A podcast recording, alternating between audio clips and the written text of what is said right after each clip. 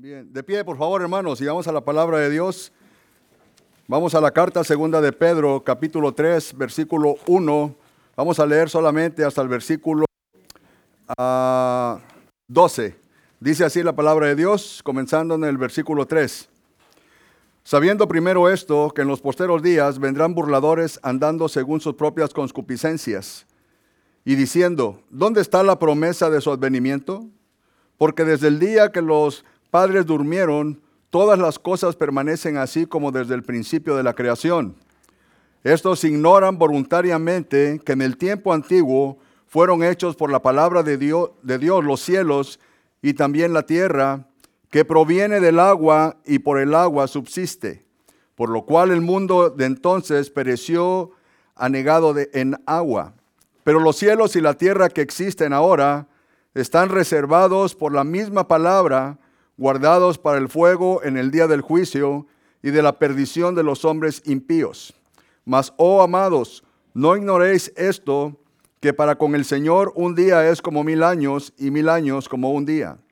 El Señor no retarda su promesa, según algunos la tienen por tardanza, sino que es paciente para con nosotros, no queriendo que ninguno perezca, sino que todos procedan al arrepentimiento.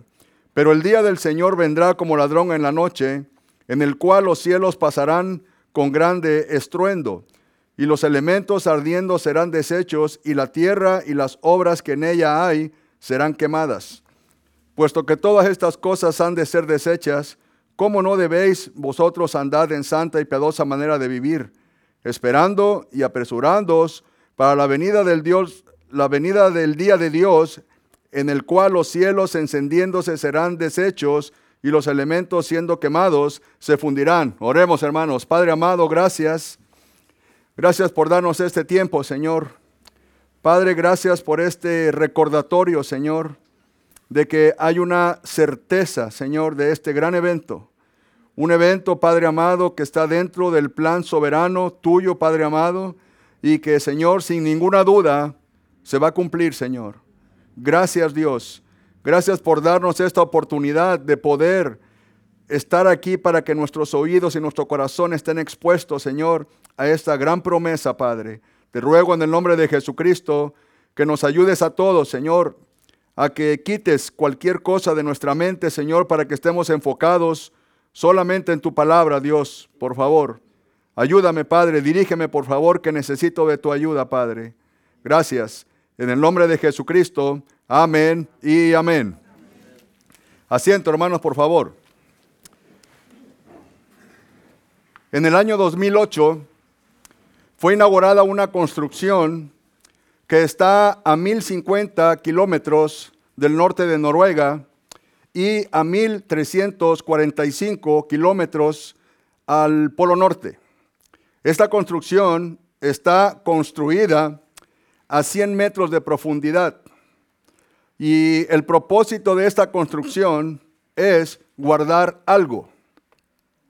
Esta construcción, según tiene tres nombres, es conocida por tres nombres, que es el Banco Mundial de las Semillas. También es conocida como el Arca de Noé del siglo XXI y también como la bóveda del fin del mundo. El propósito de esta construcción es que tienen que guardar, que están guardadas, semillas de todas las especies comestibles. Cuando fue inaugurada en el 2008, comenzaron con 187 mil diferentes semillas. Y de cada una de esas semillas guardaron 500 semillas en una bolsa herméticamente cerradas para ponerlas en reserva. Y según los que construyeron todo eso, estas semillas por alguna catástrofe natural o por alguna acción bélica de las naciones del mundo, no le va a pasar nada, que pueden estar preservadas todavía por 200 años. Esta bóveda está construida por paredes de un metro de, de ancho de hormigón reforzadas con acero. En otras palabras, en la mente de estos constructores es una construcción que no puede ser destruida por nada. Al año 2020 ya tienen hasta ese tiempo, 2020, un millón cincuenta mil semillas de diferentes países del mundo, diferentes especies. Y el propósito es para que si un día llega a suceder algo, las personas que queden en este mundo se van a proveer de, de esas semillas. Lo que se les ha olvidado, que ignoran voluntariamente que un día el poder soberano de Dios se va a manifestar y nada de lo que está en este mundo va a quedar de pie. Absolutamente nada. Dios tiene su plan y lo va a llevar a cabo. Los que olvidan voluntariamente ese evento, hermanos, se están cobijando en algo que no existe. Porque según la palabra de Dios dice que cuando el Señor Jesucristo ponga su pie en el monte de los olivos, dice que las montañas se van a abrir y se van a convertir como de papel y nada va a quedar en pie. Esta carta de Pedro, la segunda carta de Pedro, escrita aproximadamente en el año 66 después de Cristo, nos trae o nos recuerda ese mensaje de esa promesa maravillosa en la cual, hermanos, pues nos gozamos el saber que se va a llevar a cabo. El propósito de esto es conocer la certeza del, trono, del, retorno de Cristo y tener claro que su regreso es inminente. La segunda carta de Pedro está dividida en tres áreas. La primera, del versículo 1 al versículo 4, es la actitud de Dios y la realidad de los apóstatas, que ya hablaron mis hermanos. Número 2, el plan divino para el mundo, del versículo 5 al versículo 13. Y en tercer lugar, el llamado de atención para los creyentes del versículo 14 al versículo 18. Para cuando llegue este gran evento, hermanos, ya habrá pasado el rapto de la iglesia. El rapto de la iglesia, para muchos hay una confusión, confunden el rapto de la iglesia con el retorno de Cristo en su segunda venida. No es así. Cuando el Señor Jesucristo regrese a este mundo, en el cielo ya habrá pasado para ese tiempo el tribunal de Cristo y las bodas del Cordero, según Romanos capítulo 14 y según a los Corintios capítulo 5 versículo 10, que el mismo apóstol Pablo le explica con toda claridad en 1 los Corintios capítulo 3 versículo 9 al 15. Pero también las bodas del Cordero se habrán llevado allá en el cielo. Mientras tanto, en la tierra, cuando suceda eso, ya al final de la gran tribulación, el anticristo, la bestia, estará llevando a cabo, como se dice por ahí, sus patadas de ahogado. Estaba estará ya a punto de ser sentenciado, obviamente, hasta el final del milenio. Cuando se lleve a cabo esto, según Apocalipsis capítulo 13, del versículo 15 al 17, dice la palabra de Dios que muchos para ese tiempo ya estarán adorando a la bestia. Aquellos que no se dejaron sellar por, ponerse el sello de la bestia, estos hombres es no lo hicieron porque están sus nombres anotados en el libro de la vida. La adoración a la bestia será, hermanos, muy elevada, muy grande. Cuando vemos allá en Apocalipsis capítulo 20, versículo 4, miramos con toda claridad que hay un remanente que va a salir de la gran tribulación. Un remanente en el cual ha confiado en las promesas del Señor Jesucristo. Así como sabemos nosotros que la primera venida de Cristo, según Mateo capítulo 1, versículo 13 hasta el 25, sabemos que nació el Señor Jesucristo, es una, fue una realidad. Amén, hermanos. También, según la palabra de Dios, hermanos, allá en Mateo capítulo 27, nos habla de una realidad que sucedió, que fue la muerte de Cristo, su sacrificio. Pero eso no es todo. También es una realidad que el Señor Jesucristo resucitó según Mateo capítulo 28. Pero eso no es todo. También es una realidad que el Señor Jesucristo ascendió a los cielos, según Hechos capítulo 1 versículo 9. Pero eso no es todo. Se espera el rapto de la iglesia. Se espera el rapto de la iglesia que será el siguiente gran evento para todos los hijos de Dios.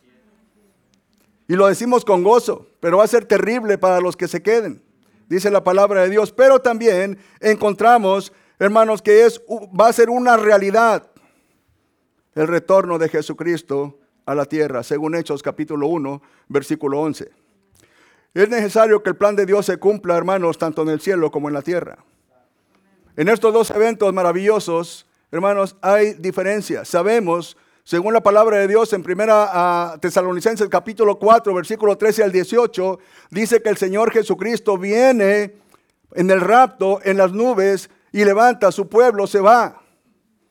Pero según la palabra de Dios, Mateo capítulo 24, versículo 27 al 31, dice que entonces el Señor Jesucristo va a regresar. Apocalipsis capítulo 19 dice que vendremos ahora con Él. En otras palabras, así como Cristo vino en su primera venida como siervo, como salvador, en su segunda venida va a venir como rey y como juez divino. Y lo va a hacer, lo va a hacer. Pero hay muchos que se burlan de eso. Mire lo que dice, por favor.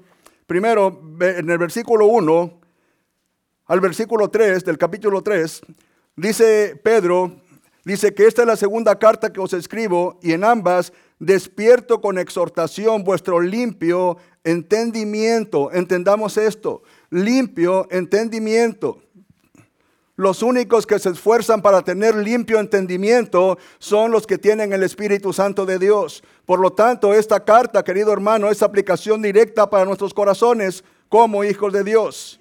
Dice, para que tengáis memoria de las palabras que antes han sido dichas por los santos profetas y el mandamiento del Señor y Salvador dado por nuestros por vuestros apóstoles. Y luego dice el 3, sabiendo primero esto, hermano, esto cuando dice sabiendo primero esto, no dice sabiendo segundamente o sabiendo terceramente, sabiendo primero, en primer lugar, esto, que en los postreros días vendrán burladores andando según sus propias concupiscencias. En los postreros días, desde que Cristo vino hasta el último día que Cristo esté aquí, seguirán siendo los tiempos postreros. No hablamos de estos burladores, no hablamos, como ya lo dijeron nuestros hermanos anteriormente, no hablamos de hombres que son cristianos, obviamente. No hablamos de esos hombres. Hablamos de hombres que se dicen que son cristianos, pero no lo son. Son hombres que salieron de la iglesia, pero no salieron del cuerpo de Cristo, porque nunca estuvieron en el cuerpo de Cristo. Según 1 de Juan capítulo 2 versículo 19, dice que salieron de nosotros porque no eran de nosotros. Porque si hubieran estado con nosotros, hubieran permanecido con nosotros. Pero salieron de nosotros, ¿para qué? Para que se manifestase que no todos son de nosotros, apóstatas hombres que creen que están en Cristo, pero no lo están. Son burladores. Varios pasajes, mis queridos hermanos, describen el retorno del Señor Jesucristo, como en Zacarías capítulo 14, versículo 1 al 11. Más claro, Apocalipsis capítulo 19, versículo 11 al 16. Lo vamos a ver un poquito más, más adelantito, hermanos. La segunda venida de Cristo a la tierra se considera por algunos o por muchos la antesala de la entrada a nuestra eternidad futura. Un evento basado solamente en la soberanía de Dios, en la gran soberanía de Dios. ¿Qué quiere decir esto? Que nadie la va a interrumpir. No habrá nadie, ni aún los burladores, ni aún ellos. Nunca en la historia humana, nunca en la historia humana ha habido, mis queridos hermanos, un evento como es el que va a haber. Y sabe que después de eso nunca más lo va a ver otra vez. ¿Por qué? Porque es único. Es único. Cuando miramos al Señor Jesucristo allá en Mateo capítulo 24, miramos con toda claridad una de las primeras certezas de que esa es una realidad. ¿Por qué? Porque según la palabra de Dios, allá en Lucas capítulo 1, versículo 35, antes de que naciera el Señor Jesucristo, el ángel le dijo a María de que el santo ser, dice que está en tu vientre, el santo ser, por lo tanto, es santo. ¿Y sabe qué? Por ser santo es perfecto y por ser perfecto no miente. Y por lo tanto se va a llevar a cabo esa gran promesa.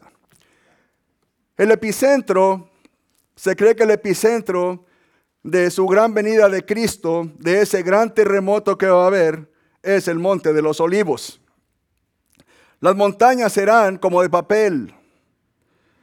Todo eso se llevará a cabo de una manera en la cual tampoco nunca ha habido un terremoto de esa magnitud. La escala de Richter nunca ha llegado a una magnitud grande, ha soportado el, sismógrafo, ha soportado todos los terremotos que ha habido. Cuando suceda eso, las manecillas del sismógrafo van a explotar. ¿Por qué? Porque no van a aguantar lo grande que va a ser eso. ¿Y sabe qué? Algunos que no son cristianos dicen, a este no va para que me está espantando. Este para, para que dé el diezmo. Y no, no, no, no, estamos, no estamos hablando de eso. Ningún director de cine le llega la capacidad a su mente para poder poner en una película la magnitud de todo ese gran evento. Ninguno de ellos. Nadie.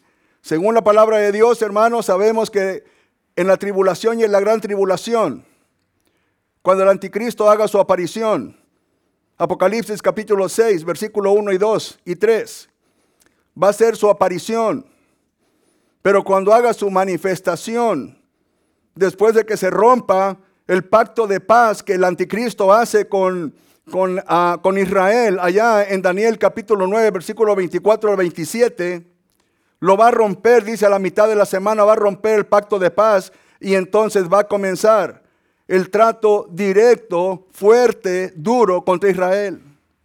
Pero va a continuar con el Señor Jesucristo, con su retorno. ¿Por qué razón? Porque según Romanos capítulo 11 versículo 26, la iglesia tiene que ser completada primeramente y Israel, para que Israel pueda ser salvo, el remanente que Dios tiene de Israel. Tiene que suceder.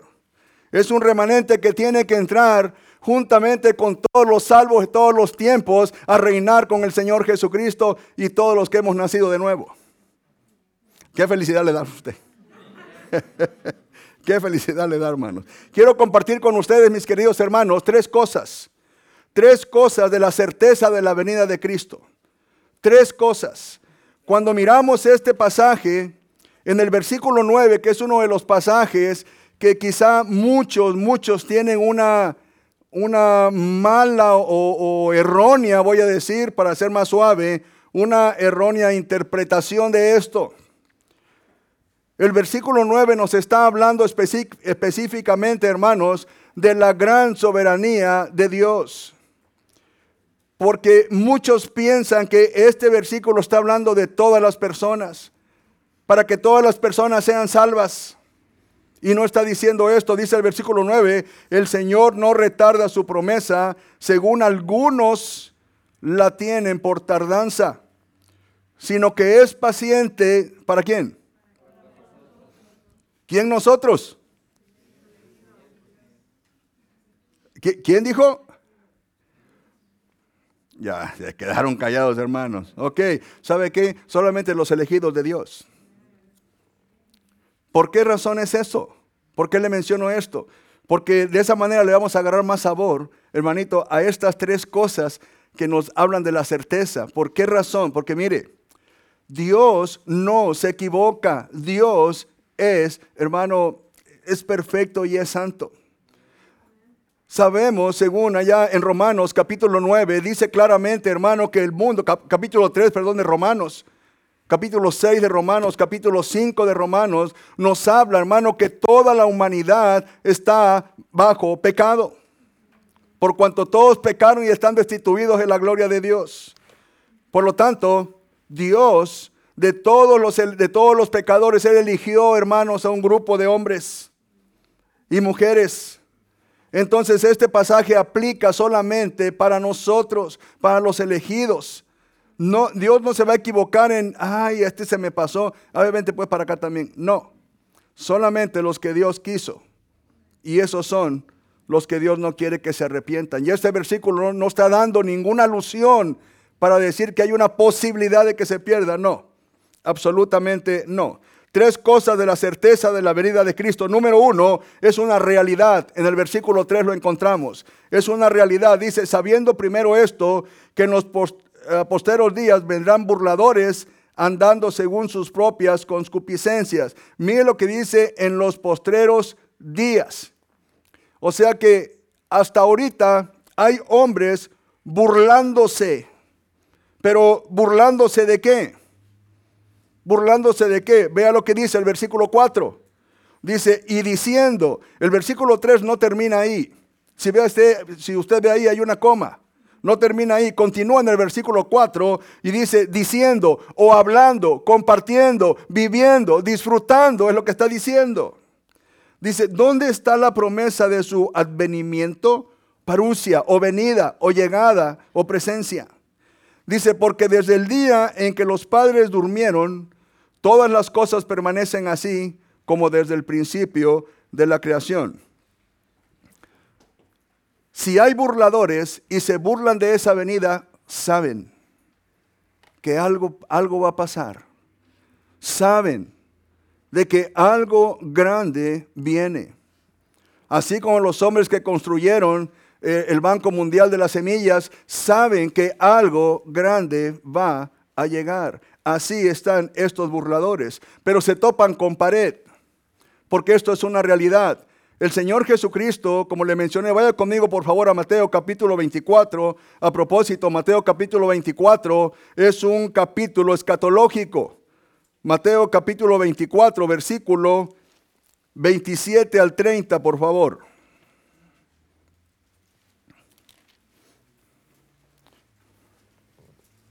Dice el versículo 27, porque como el relámpago que sale del oriente y se muestra hasta el occidente, así será también la venida del Hijo del Hombre. Porque donde quiera que estuviere el cuerpo muerto, allí, allí se juntarán las águilas. E inmediatamente después de la tribulación de aquellos días, el sol se oscurecerá y la luna no dará su resplandor y las estrellas caerán del cielo y las potencias de los cielos serán conmovidas. Ahora, versículo 30 es la clave. Esta es la certeza esta es la realidad. Dice, entonces, entonces, ese entonces tiene una fuerza tan maravillosa porque está diciendo, esto va a suceder. ¿Y sabe quién lo dice? Lo dice el Señor Jesucristo. Dice, entonces aparecerá la señal del Hijo del Hombre en el cielo y entonces se pondrán felices los demás. No, Dice, lamentarán todas las tribus de la tierra y verán al Hijo del Hombre viniendo sobre las nubes del cielo con poder y gran gloria. Pero aquí hay una pregunta. Al principio del versículo 30 dice, entonces aparecerá la señal. ¿Qué señal? ¿Qué señal? Si dice la Biblia, lo vamos a leer un momento, dice hermano que, el Señor vendrá como ladrón en la noche. Entonces, ¿qué señal? ¿Sabe qué? El mismo Cristo es la señal. Cuando Él aparezca, Él es la señal. Los burladores se toparán con pared y lo siguen haciendo hasta el día de hoy. No pueden negar la verdad de Cristo. Lo que pasa, mire, en un sentido, ellos creen lo mismo que creemos nosotros. Por eso ellos, pero ellos se burlan porque no lo creen. Pero nosotros sí creemos en la segunda venida de Cristo y nos gozamos en eso en un sentido. Por lo tanto, si hay burladores que quieren pisotear, quieren opacar la segunda venida de Cristo, hermano, hay hombres y mujeres también que estamos para pararnos firmemente, hermano, como dice el apóstol Pedro, ahí en la primera carta me parece, dice que estemos preparados siempre para presentar defensa que nos demande de la esperanza que hay en el vecino. No, que hay en vosotros. El apóstol Juan en la visión que tuvo el Apocalipsis, describe esta gran verdad con un poco más de detalle. Ahí en Apocalipsis capítulo 19, versículo 11 al 16, vaya conmigo por favor. Apocalipsis capítulo 19, versículo 11 al 16. Dice, entonces vi el cielo abierto y aquí un caballo blanco y el que lo montaba se llamaba fiel y verdadero y con justicia juzga y pelea. Sus ojos eran como llama de fuego y había en su cabeza muchas diademas y tenía un nombre escrito que ninguno conocía sino él mismo. Estaba vestido de una ropa teñida en sangre y su nombre es el Verbo de Dios. Y los ejércitos celestiales vestidos de lino finísimo, blanco y limpio, le seguían en caballos blancos. ¿Sabe quiénes son esos? No los caballos, sino los jinetes. ¿Sabe quiénes son esos? Ay, hermano, qué convencido los veo, hermano. Somos nosotros, hermanos. Es la iglesia, los redimidos. Todos aquellos hermanos que fueron levantados en el rapto, recuerde, dice la palabra de Dios en 1 Tesalonicenses capítulo 4, versículo 13 hasta el 17, dice que cuando venga Cristo, dice que Él vendrá, dice, los que durmieron en Él. Sus almas vendrán y resucitarán los muertos, los cuerpos, y se unirán con Él y nos iremos con Él. Si es que todavía estamos aquí, si es que ya padecimos, perdón. Entonces vendremos con Él. Esa es la gran revelación del Señor Jesucristo. Luego dice el 15, de su boca sale una espada aguda para herir con ella a las naciones y Él las regirá con vara de hierro y Él pisa el lagar del vino del furor y de la ira del Dios Todopoderoso. Todos juntos. Y en su vestidura y en su muslo tiene escrito este nombre, Rey de Reyes y Señor de Señores. Es el que va a regresar. La certeza de que va a regresar. Estamos en los días postreros. Según el Señor Jesucristo, él mismo después de ser bautizado, después de ser llevado al desierto, en Mateo capítulo 4, versículo 17, dice que desde entonces comenzó a predicar, a enseñar, Arrepentíos porque, ¿qué dice? El reino de los cielos se ha acercado. Desde ese momento comenzaron, hermano, los tiempos postreros. Hebreos capítulo 1, versículo 2 dice claramente, en los posteros días nos ha hablado por el Hijo. Esto es importante. ¿Sabe por qué? Porque quiere decir que estamos en los últimos tiempos. Estamos en los últimos días. Es verdad que que hay enemigos que quieren destruir la verdad. Hay enemigos, siempre los ha habido. Quieren desmoronar el plan de Dios. Quieren opacar la verdad de Dios. Pero el diseño de Dios, el diseño del plan de Dios, los, los hace como, los mete en una red, hermanos, como si fueran pescados. Y ahí los mantiene, los amarra. Pero un día, hermanos, un día algunos de esos burladores, por fe, hay, hay diferentes tipos de pensamiento para esto. Algunos piensan también que en esos burladores también hasta el día de hoy hay judíos. También. Judíos que no han creído lo que dice Isaías allá en Isaías 53. Que no han creído que el Señor Jesucristo padeció por todos. A propósito, Isaías está hablando a nombre del pueblo de Israel. Y no lo creen. Tampoco creen como el, apóstol Juan presenta al Señor Jesucristo allá en Apocalipsis capítulo 1, versículo 7 en adelante. La visión que le da, no lo creen. Pero ¿sabe qué? Un día lo van a tener que creer. Un día van a caer de rodillas. Un día, hermanos, van a ser expuestos. Expuestos. Esta palabra burladores, empactes, del griego empactes, Está hablando de una manera, hermano, que son escarnecedoras, personas que se ríen como se ríe un niño de cualquier eh, tontería. Así van a ser. Así son estos, estos burladores. Con burlas y mentiras quieren, hermanitos, opacar, pero ¿sabe qué? Cuando alguien no está, como mirábamos al principio, no se está esforzando, como dice Pedro en el capítulo 2 cuando no, se está, no está deseando la palabra de Dios. Desead como niños recién nacidos la leche espiritual no adulterada para que por medio de ella crezcáis para salvación. Si no está creciendo para salvación, cabe el riesgo, como dijo eh, nuestro hermano Sarrias, puede ser deslizado. Hebreos capítulo 2, versículo 1. Puede ser deslizado. Y después va a empezar, no, es que verdaderamente ya Cristo se tardó. No se ha tardado es paciente para con nosotros. No ha tardado. Las burlas y mentiras quedarán deshechas. No es novedad de la existencia de estos burladores, mis queridos hermanos. No es novedad. Primera Timoteo capítulo 4 versículo 1 está declarando el apóstol Pablo claramente quién le dio el mensaje a él. Dice, el Espíritu Santo dice claramente, dice esto, que en los posteros días vendrán burladores, si los hay, y son una realidad. Pedro dice, hermanos, claramente, cuando menciona en el versículo 3, parte A, sabiendo primero esto. Al saber esto, nos pone a nosotros en una condición de defensa. De defensa, pero agarrados de la mano de Dios. Hermanos, no a todo le podemos decir, amén. Aleluya, gloria a Dios. No, teníamos hace años en la iglesia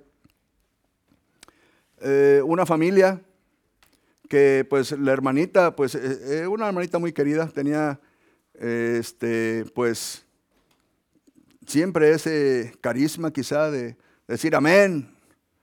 Si alguien estornudaba, amén. Hermanos, todo.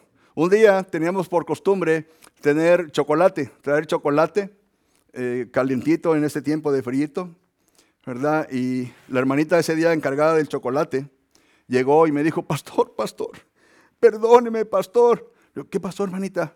Pastor, se me cayó el chocolate, pastor. ¿Y qué cree? Atrás. Amén, no hay chocolate. No a todo. Hermanos, hay burladores peligrosos que no tienen ninguna compasión. Mi hermano lo describió bien en los lobos. Lo describió bien, bien. Y sabe que no se van a tentar el corazón para hacer daño. Si fuera posible, no se va a poder, ¿eh? pero si fuera posible, aún a los escogidos. Mire lo que dice el versículo 3.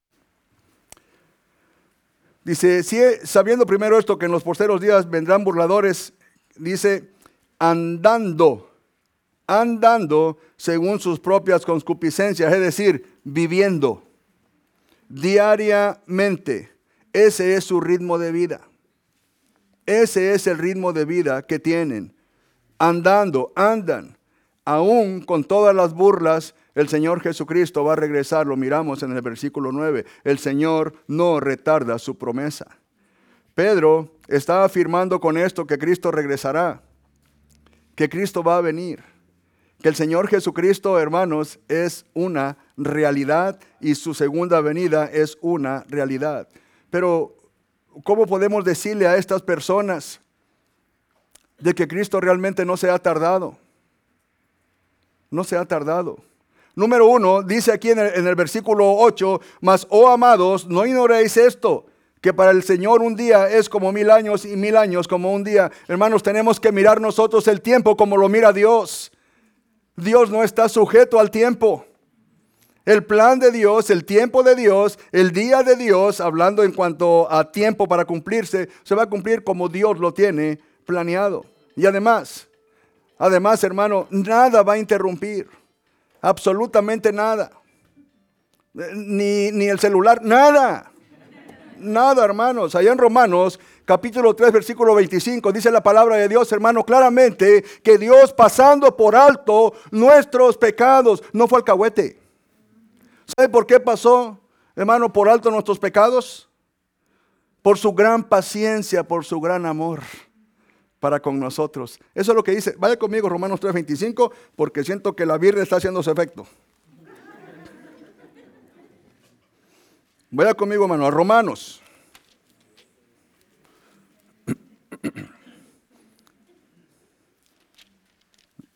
Romanos capítulo 25, 3:25 dice, a quien Dios puso como propiciación por medio de la fe en su sangre para manifestar su justicia a causa de haber, ¿qué dice?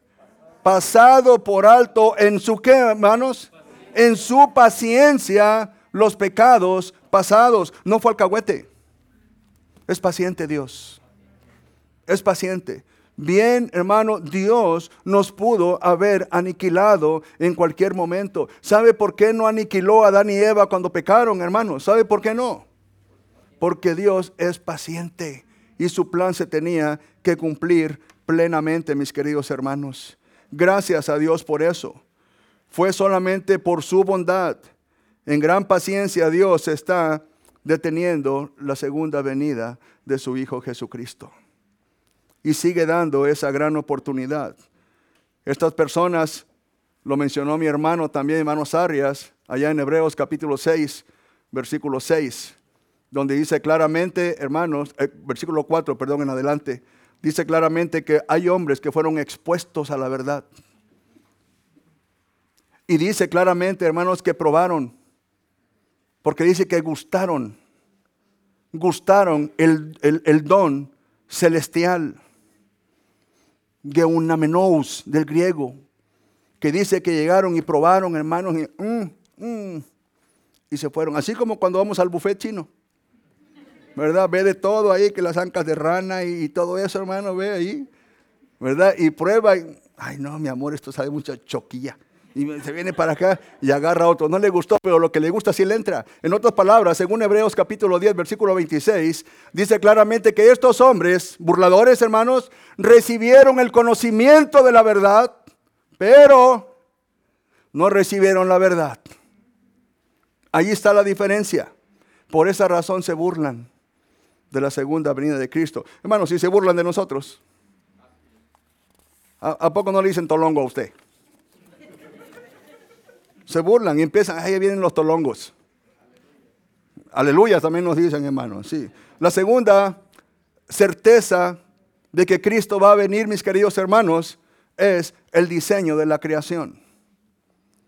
El diseño de la creación. Dios ha diseñado su creación desde un principio. Es más, la diseñó desde antes de la fundación del mundo.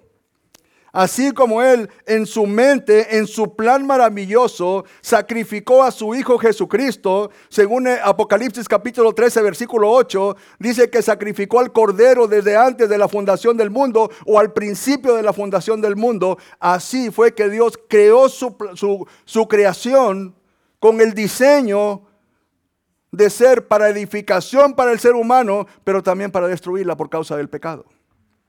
También para destruirla.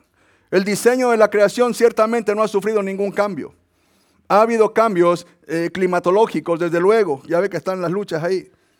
¿Verdad? Pero estos hombres, los burladores, tienen sus bases fuertes, entre comillas. Y una de ellas es el diseño de la creación. Porque ellos dicen en el versículo 4, al final, dice, porque desde el día en que los padres durmieron, todas las cosas permanecen así como desde el principio de la creación. Es decir, no ha pasado nada. Desde mi tatarabuelita, tatara, y tatarabuelita me han dicho lo mismo y no ha pasado nada. Y no ha pasado, todo sigue igual. Según para ellos, esa es su eh, eh, su, su fuerza para ellos para defender sus mentiras. Ciertamente tienen verdad en eso, de que no ha pasado absolutamente nada. Pero lo que sí saben ellos, lo repito, es de que esperan que algo suceda. Porque dicen que va a haber destrucción, pero no ha pasado nada, pero dicen, lo saben. Lo saben, pero no lo creen, por eso se burlan. Ellos saben, de alguna manera, hermanos, mire, al usar esa palabra, Pedro, advenimiento o venida, parusia, está diciendo, eh, presencia, están diciendo, hermanos, bueno, sí, la verdad que sí va a haber, pero no, no. Nosotros hay que seguir en este plan, hay que seguir burlándonos de ellos, hay que seguir haciendo esto, queriendo destruir algo indestructible. Creen que Cristo está retrasado, pero no, mi hermano. ¿Usted cree que el Señor Jesucristo se retrasó al momento de salvarlo a usted? Hermano, llegó en el momento justo. Llegó en el momento que menos usted lo esperaba.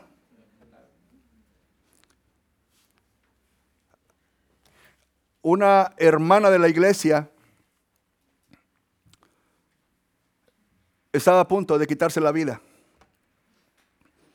Estaba a punto de quitarse la vida. Le hablo de algunos años atrás, en otro país. antes de que llegara con nosotros. Y ya no aguantaba más el ritmo de vida que estaba recibiendo. Y dice que subió a la azotea, el edificio donde ella vivía, subió a la azotea y se paró al filo de la de ahí de la azotea, pues. Y se paró. Y ya. Adiós, mundo cruel. A punto de aventarse. Con lágrimas. Ya tambaleándose así. Ya, pues diga, ¿se cayó o no se cayó? Pues. así que, hermanos, escuchó, estando ahí, como la del Titanic. Ya ve, viene un Titanic, ya que no. Ahí, estando ahí, hermanos, escuchó un canto. Dios está aquí. Cuando escuchó, dice ella misma que oh, se fue para atrás y fue a buscar dónde venía ese canto. Y resulta que estaban teniendo un estudio bíblico, unos hermanitos ahí con guitarra y estaban ahí cantando los hermanitos. Y ahí mismo se rindió al Señor Jesucristo. Hoy es una esposa de uno de los ancianos. ¿Sabe por qué, hermano? Porque el Señor Jesucristo llegó en el momento justo para ella. Así como para usted y para mí. Gracias a Dios por eso. La creación sigue igual. Pero que no se nos olvide algo. Que no se nos olvide algo. Después del pecado, según Génesis capítulo 3, versículo 17, dice la Biblia que Dios maldijo la tierra. Y esa tierra tiene que terminar. Tiene que terminar. Isaías capítulo 65 lo dice con toda claridad. Un día la creación va a desaparecer. Pero tiene, por fuerza, tiene que desaparecer porque el Señor Jesucristo va a regresar a esta tierra, va a volver a caminar. Vea lo que dice el versículo 7, por favor, hermanos. 3.7, 1 Pedro 3.7. Dice, pero, pero los cielos y la tierra que existen ahora, eso no ha cambiado. Que existen ahora, dice, están reservados, están guardando están esperando. Dice, por la misma palabra, es más, Dios tiene el control de todo. Dice, guardados para el fuego en el día del juicio y de la perdición de los hombres impíos. O sea que Dios tiene el control. Versículo 10. Pero el día del Señor vendrá como ladrón en la noche, en el cual los cielos pasarán con grande estruendo, y los elementos ardiendo serán deshechos, y la tierra y las obras que en ella hay serán quemadas. Es necesario que esto suceda. ¿Y sabe qué? ¿Usted cree que esto va a suceder? ¿De verdad, hermano? ¿Lo cree eso que va a suceder? ¿Sabe qué? Pues con esa misma convicción sabemos el retorno de Cristo a la tierra. Porque para que se lleve a cabo esto, se tiene que llevar a cabo primero el retorno de Cristo a la tierra. Para que el Señor lo haga, lleve a cabo lo que Él tiene planeado. Se les olvida a estos burladores, según el versículo 5, se les olvida que fue Dios el que creó esto, donde ellos pisan, del aire que respiran, se les olvidó. Versículo 5. Estos ignoran voluntariamente que en el tiempo antiguo fueron hechos por la, que dice, la palabra, la voz de Dios, los cielos y también la tierra que proviene del agua y por el agua subsisten. Dios creó los animales. Eh, aquí anda uno de ellos, mire.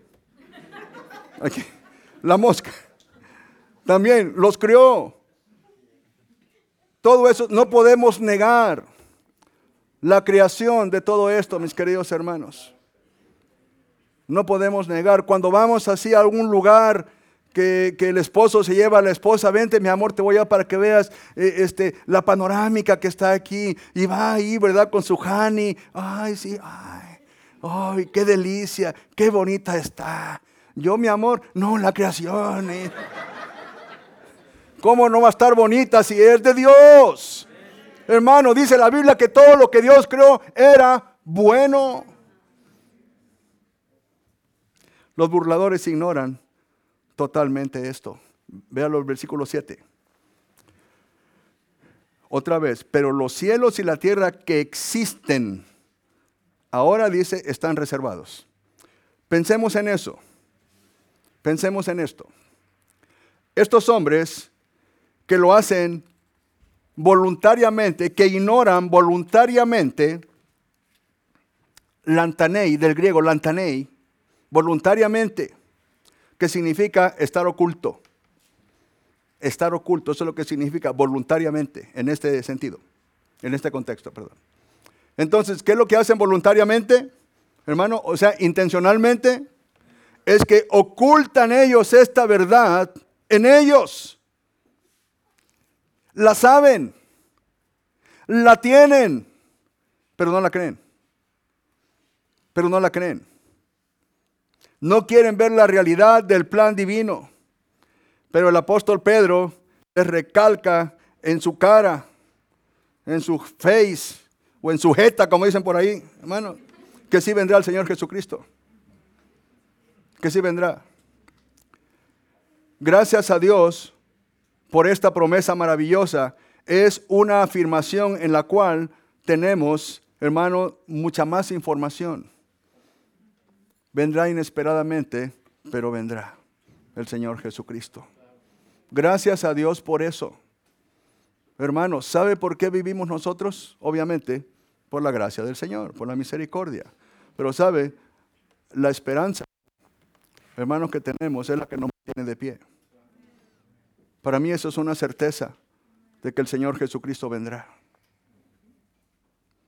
Decía un matrimonio, la esposa le dijo al esposo, estaba enojada, no sé por qué, estaba molesta. Y ya la esposa ya no le queda otra más que le dijo, mi amor, acuérdate que Cristo viene, ¿eh? ya no sabía cómo decirle para que se calmara el esposo. Tercera certeza, hermanos. La exhortación mientras regresa. Mire, si a usted, hermano, ¿a usted le gusta el fútbol, hermano? No me diga que no, hermanos. Ok, mire, si un día va a jugar su equipo favorito y usted lo sabe con un mes de anticipación, pero usted quiere estar ahí, ¿qué va a hacer? A ver, dígame qué va a hacer. ¿No va a estar sentado en su casa esperando que el entrenador de su equipo le traiga el boleto para que te vayas a ver el partido? No, usted va a hacer todo lo posible para estar ahí. Y más si juega el Cruz Azul. Ahí va a estar ahí, hermano ahí. Va a estar usted haciéndolo. Dije equipo, hermano, no equipillo, hermano. No es cierto, Va a estar preocupado, va a hacer algo. ¿Por qué? Porque va a suceder algo. Va a jugar su equipo y se va a preparar, no se va a quedar tranquilo. ¿A poco no? Pues la exhortación que Pedro dice aquí, hermanos, es para todos nosotros. Porque si Pedro está diciendo, bueno, ya lo vimos, lo dice el Señor Jesucristo, Mateo capítulo 24, dice que va a regresar. No podemos seguir viviendo como estamos viviendo. No podemos. Porque imagínense, según Mateo capítulo 24, se están viendo cosas, señales que no son para el rapto, sino para la segunda venida. Hambres, terremotos, guerras, rumores de guerras, pestes y todo eso, ¿verdad? Son son unas señales, hermano, que se adjudican a la segunda venida de Cristo, antes, desde luego, ¿verdad? Antes. Las estamos viendo. Entonces pensemos, si ya estamos viendo esas señales que son, que, van a dar, ah, van, a, van, a, anteceder a la, a, la, segunda venida de Cristo, entonces imagínense qué tan cerca está el rapto de la iglesia qué tan cerquita está el rapto de la iglesia, entonces no podemos seguir viviendo como estamos viviendo. No se puede. Vea lo que dice el versículo 17. Así que vosotros, oh amados, sabiéndolo de antemano, sabiéndolo de antemano, dice, guardaos. ¿Guardaos de quién? ¿Guardados de quién?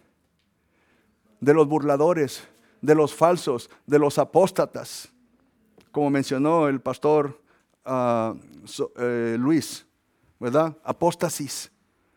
Hombres que van a querer engañar y van a estar ahí, ¿sabe qué? Y los están. Ahí están. Ahí están. Pero esos hombres, hermanos, van a querer que esta exhortación para el pueblo de Dios sea débil. Sea débil, sea así, este, wichiwachi nada más. Así, ¿no? Pedro dice aquí, mire, mire lo que dice hermanito, por favor, en el versículo 11, parte B. ¿Cómo no debéis vosotros, qué dice? Andar. Andar significa vivir, practicar. Dice, andad en santa y piadosa manera de vivir. ¿Sabe lo que significa eso? Significa mostrar el carácter de Cristo. Esa es la manera que Cristo anduvo aquí en la tierra. Eso es lo que Cristo mostró.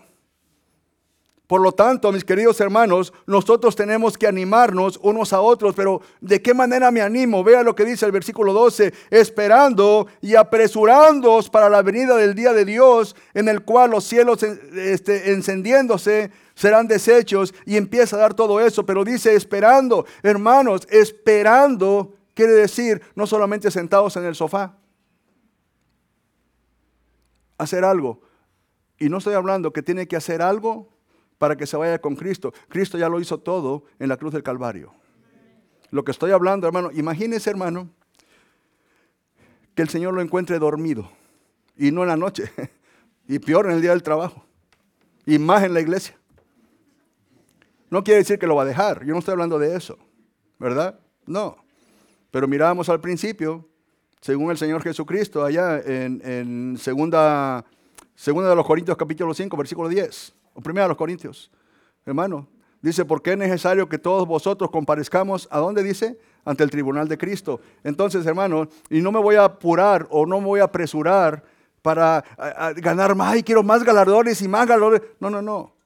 Solamente con consagrarnos a Dios, viviendo, mientras Él regrese, hermano, vivir una vida santa y piadosa para la gloria de Dios, mostrando el carácter de Cristo. Hermano, hermana, tú que duermes y no en la noche despertemos todos. Despertemos todos. Y mire, yo estaba viendo ahorita en la birria. Bueno, no en la birria, sino en los que estaban comiendo birria, pues. Hermano, ni una chispa de sueño. Nada. Ni una chispa de sueño. ¿Sabe qué? Así tenemos que estar nosotros, viviendo para la gloria de Dios.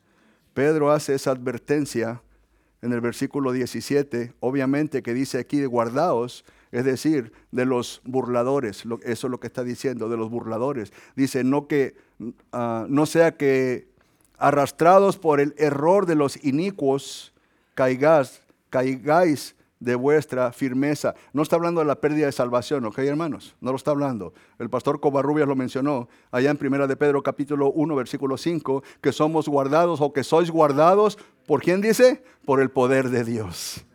El hermano ah, Luis también mencionó allá en el Evangelio de Juan capítulo 6, versículo 37 al 40, claramente dice que Cristo vino a hacer la voluntad del Padre. Y esta es la voluntad del Padre, del que me envió, que de todos los que me dio, no pierda yo ni uno, seguridad eterna. No está hablando de esto. Pedro termina con la exhortación de una forma muy enérgica. Enérgica. ¿Y sabe qué, hermano? Yo lo tomo para mí. Lo agarro. Esta es mi porción. Lo agarro para mí. De verdad. Pero como el Señor me salvó, la comparto con ustedes, hermano. Crecer Vea el versículo 18. Antes bien, o sea, en lugar, esta frase, antes bien, es lo contrario de lo que acaba de mencionar en el versículo 17. En lugar de que sean arrastrados, dice, antes bien, creced, ¿en qué dice? Jaucanete, crecer. Tener un progreso. ¿Pero en qué? ¿En qué? Vea lo que, correcto hermano. O sea que no nada más crecer para los lados, hermanos, ni para arriba. No, es crecer en el conocimiento de la palabra de Dios, mis queridos hermanos. Eso es lo que nos va a ayudar a nosotros aquí a poder discernir. Hermano, entre más consagración, más conocimiento, más actitud, más entrega a la palabra de Dios, rápidamente vamos a poder discernir la voz del Espíritu Santo, que dice allá en Romanos capítulo 8, versículo 15 hasta el 17, dice, y el Espíritu mismo da testimonio a vuestro espíritu. ¿De qué dice? De que somos hijos de Dios. Pero si no estamos creciendo, no va a oír la voz ni de su esposa. Quizá algunos digan, ay, qué bueno, pero no, no debe ser así. Hermano, vea lo que dice otra vez el versículo 18. Antes bien, creced en la gracia y luego dice, y el conocimiento, pero aquí viene la clave de nuestro Señor y Salvador Jesucristo. Aquí está la clave. Recuerda que allá en la carta, en la segunda carta a Timoteo, en el capítulo 2, versículo 1, el apóstol Pablo le da la misma instrucción a Timoteo. Hijo mío, crece, esfuérzate, dice, en la gracia de Cristo. Aquí nosotros, mis queridos hermanos, está lo mismo, esforzándonos para la gloria de Dios. Pedro lo describe de dos maneras, este crecimiento, en la gracia y el conocimiento. Pero mire, conocimiento no solamente es de conocer o de saber, sino es una palabra mixta en lo cual, hermano, es saber y conocer, pero de una manera intensa. De una manera intensa. ¿Y dónde, y dónde comenzamos? ¿Dónde comenzamos a crecer? ¿Dónde comenzamos a mirar esto? ¿Cómo le hago yo para crecer? Se oye bonito de crecer y crecer y crecer. ¿Cómo le hago? Dígame. Pues lea la Biblia. Primero a los Corintios capítulo 13, versículo 5, dice, examinaos vosotros mismos si estáis en la fe. Y ahí comienza todo, mis queridos hermanos. Ahí comienza todo. Porque verdaderamente, eh, el hermano lo explicó muy bien, nosotros no sabemos quién es cristiano y quién no. No sabemos quién es cristiano o quién es cristino. No, no sabemos nada de eso. Pero lo que sí sabemos, que un día todo se va a revelar. Pero hermanos, que nadie le engañe, que nadie lo quiera arrastrar, diciendo, hermanos, que no hay segunda venida. Sí la hay. Y el Señor viene pronto, mis queridos hermanos.